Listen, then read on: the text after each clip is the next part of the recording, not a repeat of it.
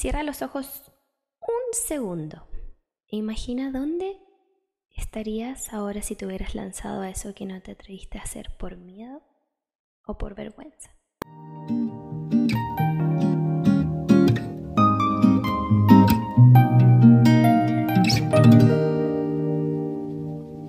Hola, hola, hola, hola, hola, ¿cómo están?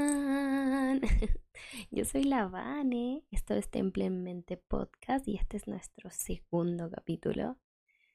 Y estoy como en días complicados, pero dije no, voy a grabar igual porque yo me propuse publicar todas las semanas, así que esa es mi intención por el momento. Obvio me estoy tomando mi té. Y mm, desde que lancé el podcast me han llegado muchos buenos comentarios, así que estoy muy feliz, estoy muy contenta. Y si me estás escuchando por primera vez, bienvenido, bienvenida. Eh, este es un espacio seguro, así que estoy muy feliz, muy contenta. Y uno de los principales miedos y como cosas que pasan por la mente cuando uno hace este tipo de lanzamiento es como un podcast o como publicar un video o como expresarle algo a, a una o dos o tres o más personas, lo primero que uno piensa es como, qué vergüenza o qué van a pensar o me da mucho cringe escucharme, me pasa eso, como tener que escucharme nuevamente. es como una sensación muy extraña.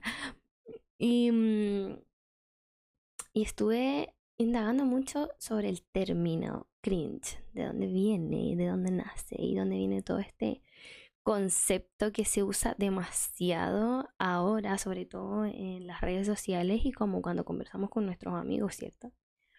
Y acudí a mi gran y magnífico amigo ChatGPT, que por si es que no saben, ChatGPT es un chat de inteligencia artificial que te soluciona la vida, realmente tiene todas las respuestas habías por haber, es como un Google versión 1000 mejorado 3.0, 4.0. Así que nada, me hubiese encantado como tener este chat GPT a inicios de mi carrera, eh, porque me hubiera salvado la vida, básicamente. Pero aún estoy a tiempo, así que ahora lo uso mucho y si no lo he usado, por favor experimentenlo porque es una excelente herramienta eh, si es que no se abusa de ella, ¿cierto? Así que nada, como consejo, usen ChatGPT.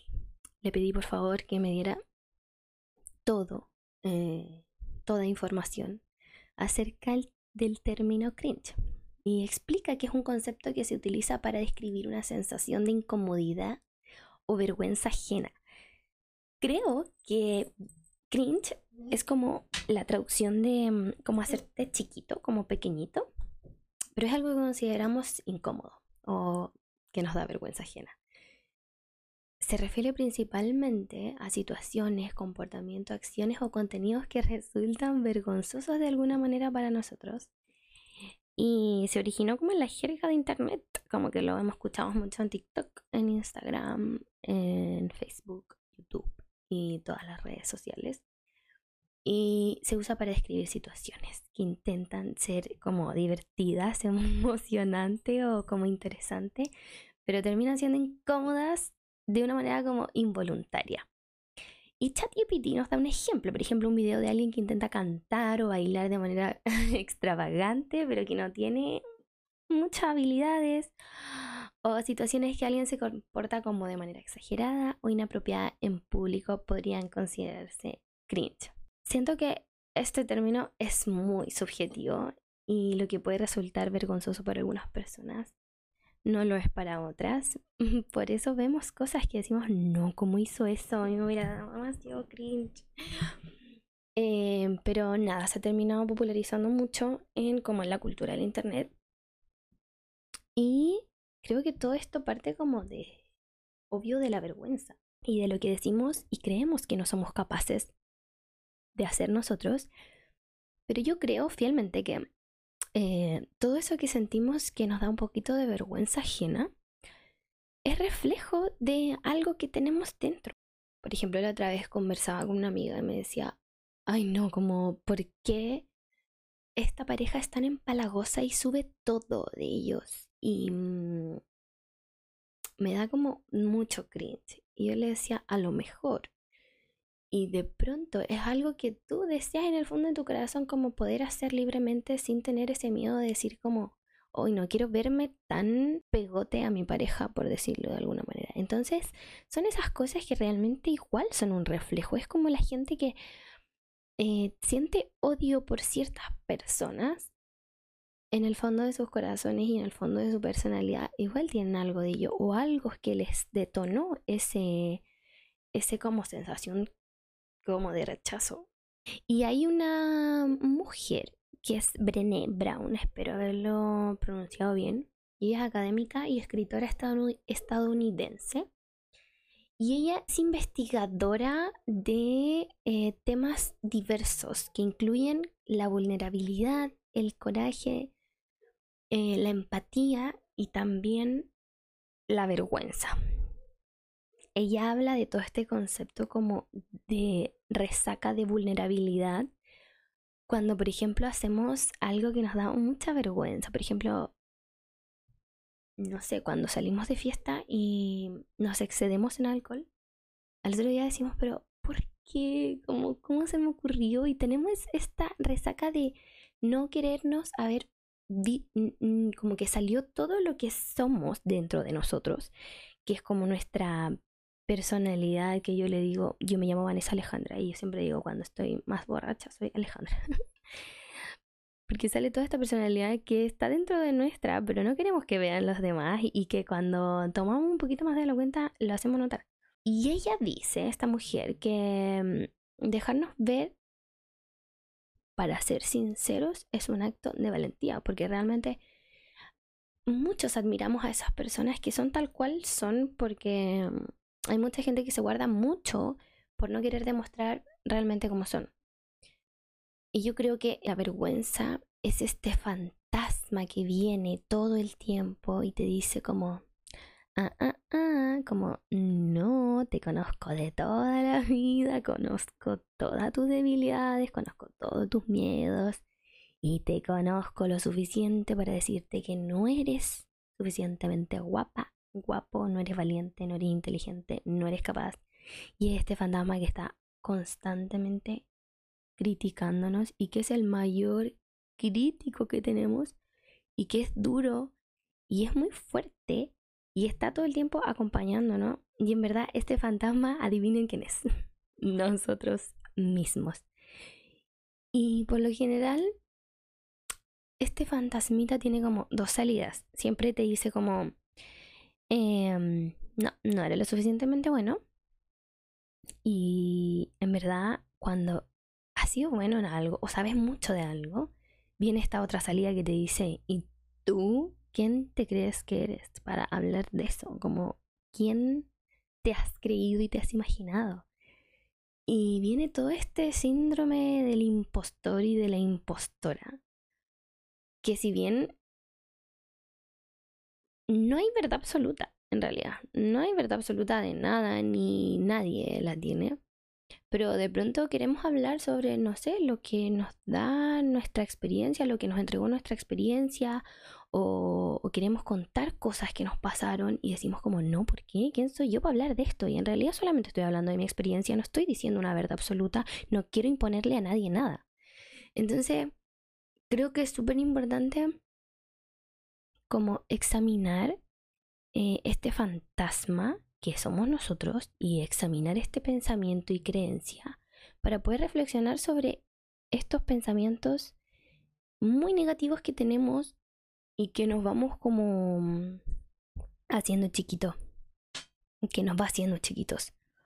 Que esta autocrítica alimenta mucho tu vergüenza. A mí me ha servido mucho como cuestionar mis pensamientos y poder reemplazarlo con afirmaciones más realistas y compasivas hacia ti como realmente no estoy siendo realista, si por ejemplo yo estudié cinco años un tema, ¿por qué no sería capaz de dar una charla al respecto o publicar un video hablando de eso? Sí soy alguien para poder hacerlo, tengo los conocimientos y sí me creo y tengo los pies en la tierra para poder hablarlo y ya. Entonces reemplazar estos pensamientos negativos que tenemos respecto a como nuestras vergüenzas, que yo siento que vienen mucho de, de por ejemplo, me ha pasado demasiado que tengo gente en mi entorno que las molestaban o los molestaban cuando chiquitos con temas físicos, por ejemplo. Y ahora lo que más les da vergüenza es como poder expresar libremente su cuerpo. ¿Por qué? Porque hubo un pequeño, una pequeña herida antes. Entonces se ve reflejado como ese pasado en este presente y mm, que solemos como pensar, no, no voy a hacer esto por vergüenza o por miedo, porque uno se quiere como ocultar y como realmente hacerte más pequeño, como no quiero verme visible ante como nadie, no quiero que nadie me vea, no quiero que se dé pie como a que digan algo de mí. Bajo lo que a mí me sirve y lo que yo he podido experimentar es como hacerlo, con todo el miedo que hay, pero después como liberarte de ese como gran paso que diste, que es como lanzarte al vacío, pero aterrizaste igual, como que pisaste en tierra igual, y uno dice como, wow, lo hice. ¿Y ahora qué viene? Como que siento que desafiarte y poder lograrlo, ni poder hacer algo que realmente te daba vergüenza o te daba miedo. Por otro lado, hay vergüenzas y miedos que son como sociales, que tenemos en común muchas personas, mucha gente, y que se resumen, por ejemplo, en géneros. Yo creo mucho en que se dividen los las vergüenzas que tienen los hombres respecto a las mujeres. Y de hecho hice una, mm, una encuesta en mi Instagram, en mis historias, preguntando cuál es la presión más grande que tienen las mujeres en cuanto a expectativas. Y por otro lado también pregunté cuál es la presión más grande que tienen los hombres en cuanto a expectativas. Y en mujeres se resume en poder hacerlo todo y ser lo que más se repite es como ser madres, eh, tener que rendir todos los días de la misma manera y que no se consideren como nuestros cambios eh, hormonales y emocionales que tenemos. Que tenemos que ser fuertes dependiendo de la situación, tenaces, simpáticas y cumplir con estos estándares de belleza y, y de personalidad que es como ser simpática, linda, elocuente y feliz todo el tiempo.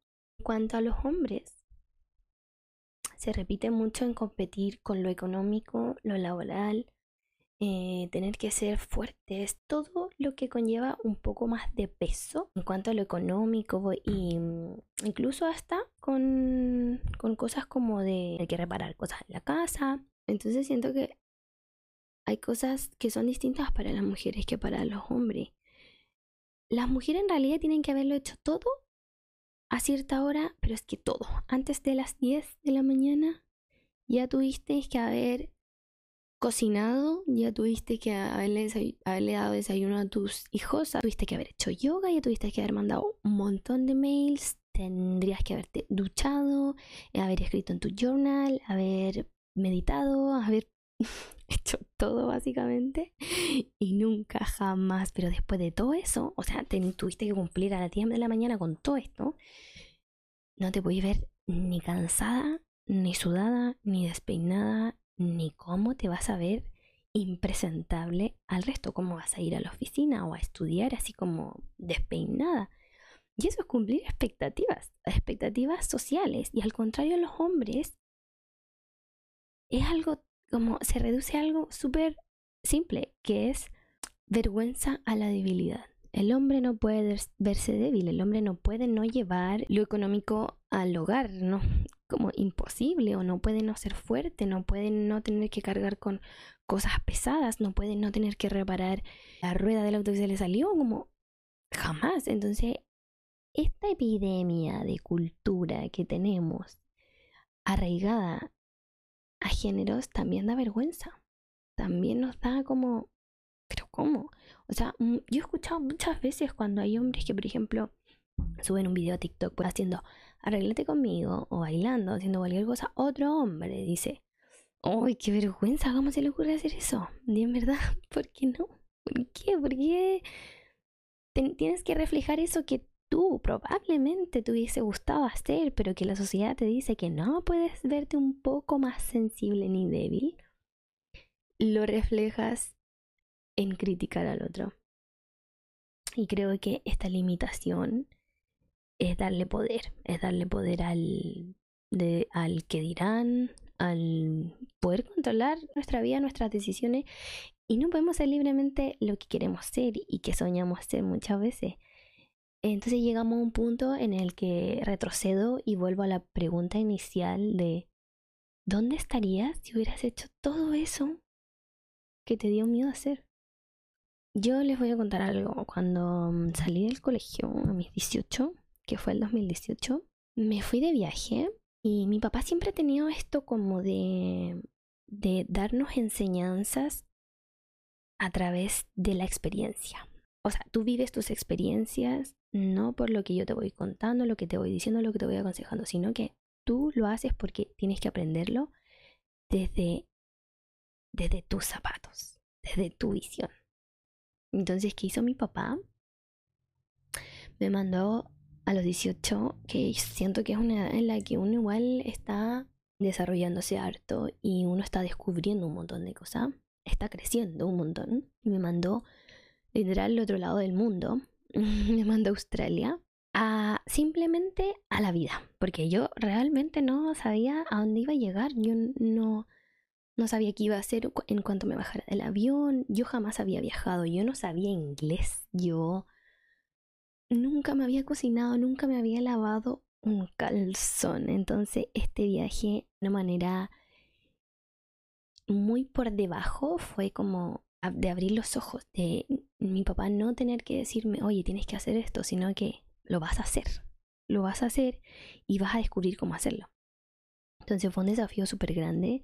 Yo tenía un montón de miedos y tenía un montón de vergüenzas, porque yo llegué allá y yo no sabía hablar inglés, entonces que tuve que hacer como tener que chamullar y tener que hablar como Tarzán y tener que buscar en mi teléfono y de pronto tener que arreglármelas como fuese porque habían cosas que no podía como traducirlas y que tenía que hacerlas con señas, con mímica y tenía que lanzarme de alguna manera mm, a modo de supervivencia.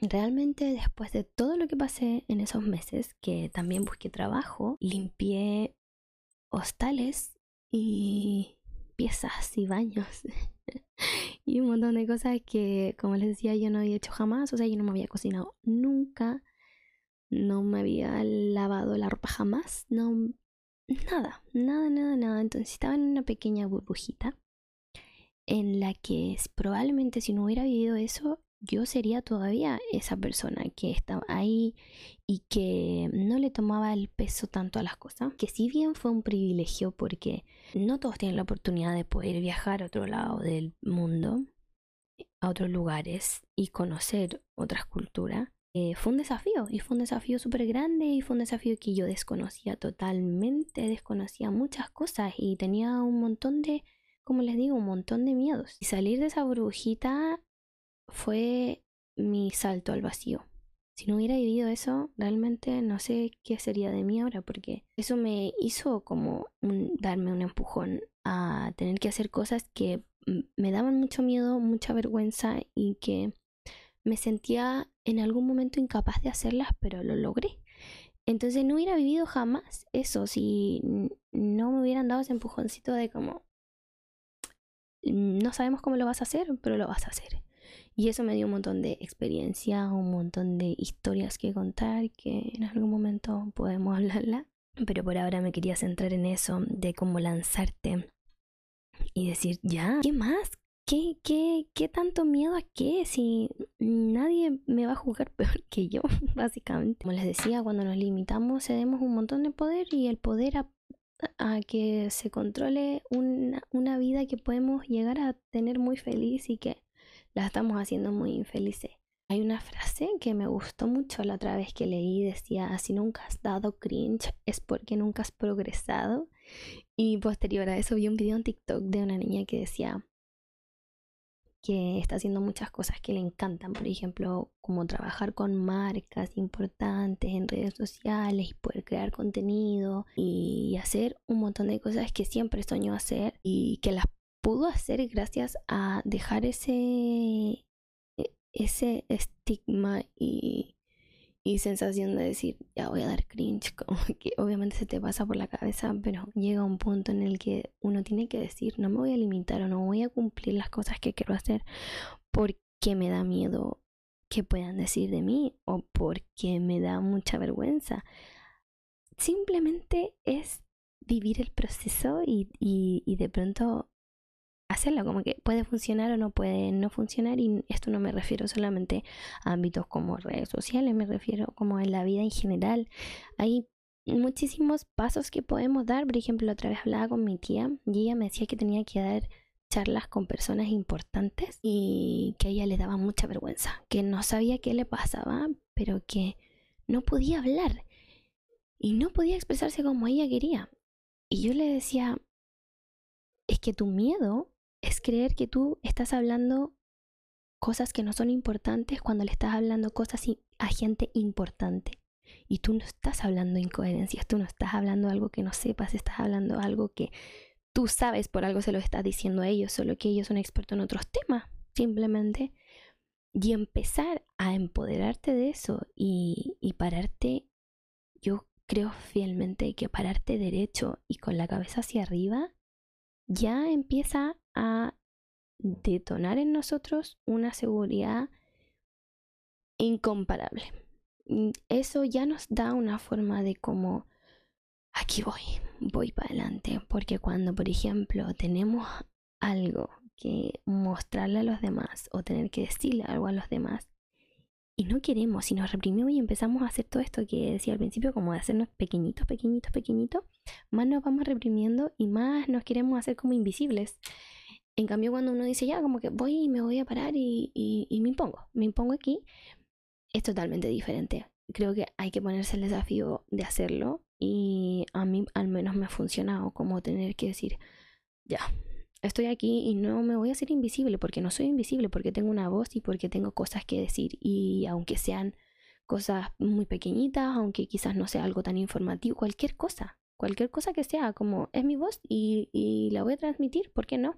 Somos seres que nos comunicamos y en base a la comunicación es, es donde hemos llegado y, cómo podemos establecer relaciones y podemos hacer un montón y millones de cosas si no nos pudiésemos comunicar qué sería de nosotros en verdad. Y para terminar, les quiero compartir uno de los discursos como más famosos en cuanto a atreverse, que es de Theodore Roosevelt. No sé pronunciar este nombre ni apellido, pero fue un presidente de Estados Unidos. En cuanto a él, solo tengo este discurso que es el que me hace sentido y como se los quiero compartir. Y mm, dice así, no es el crítico quien cuenta, ni aquel que señala como el hombre fuerte se tambalea, o donde el autor de los hechos podría haberlo hecho mejor. El reconocimiento pertenece al hombre que está en la arena, con el rostro desfigurado por el polvo y el sudor y la sangre, quien se esfuerza valientemente, quien hierra, quien da un traspié tras otro, pues no hay esfuerzo ni error, ni fallo. Pero quien realmente se empeña en lograr su cometido, quien conoce grandes entusiasmos, las grandes devociones, quien se consagra a una causa digna, quien en el mejor de los casos encuentra al final el triunfo inherente al logro grandioso, y quien en el peor de los casos, si fracasa, al menos fracasa atreviéndose en grande, de manera que su lugar jamás estará entre aquellas almas frías y tímidas que no conocen ni la victoria ni la derrota. Y con esa, eh, con ese discurso, eh, con esta cita de este caballero, me, me, me gustaría dejarlos como a reflexión de usted. En realidad, lo que vale está en ese, en toda esa experiencia, más que en el resultado sino que todo eso que te hace salir de la zona de confort, y siempre lo voy a repetir, salir de la zona de confort es uno de los pasos más grandes porque te abre un montón de puertas. Y en realidad si uno quiere avanzar, nadie dice que hay que avanzar a gigantados pasos e ir tan rápido como Rayo McQueen.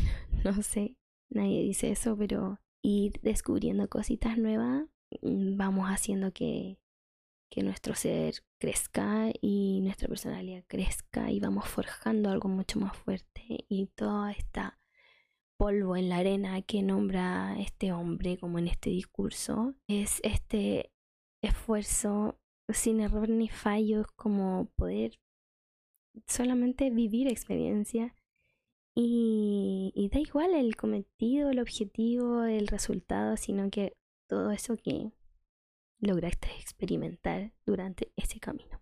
Me encantaría que pudiésemos conversar muy de tú a tú, que también me comentaran cuál fue su frase favorita o parte favorita del podcast. Yo estaría muy contenta, muy feliz. Te quiero mucho, los quiero mucho. Espero tengan un increíble día, una increíble semana y nos vemos en otro capítulo. Chao, chao.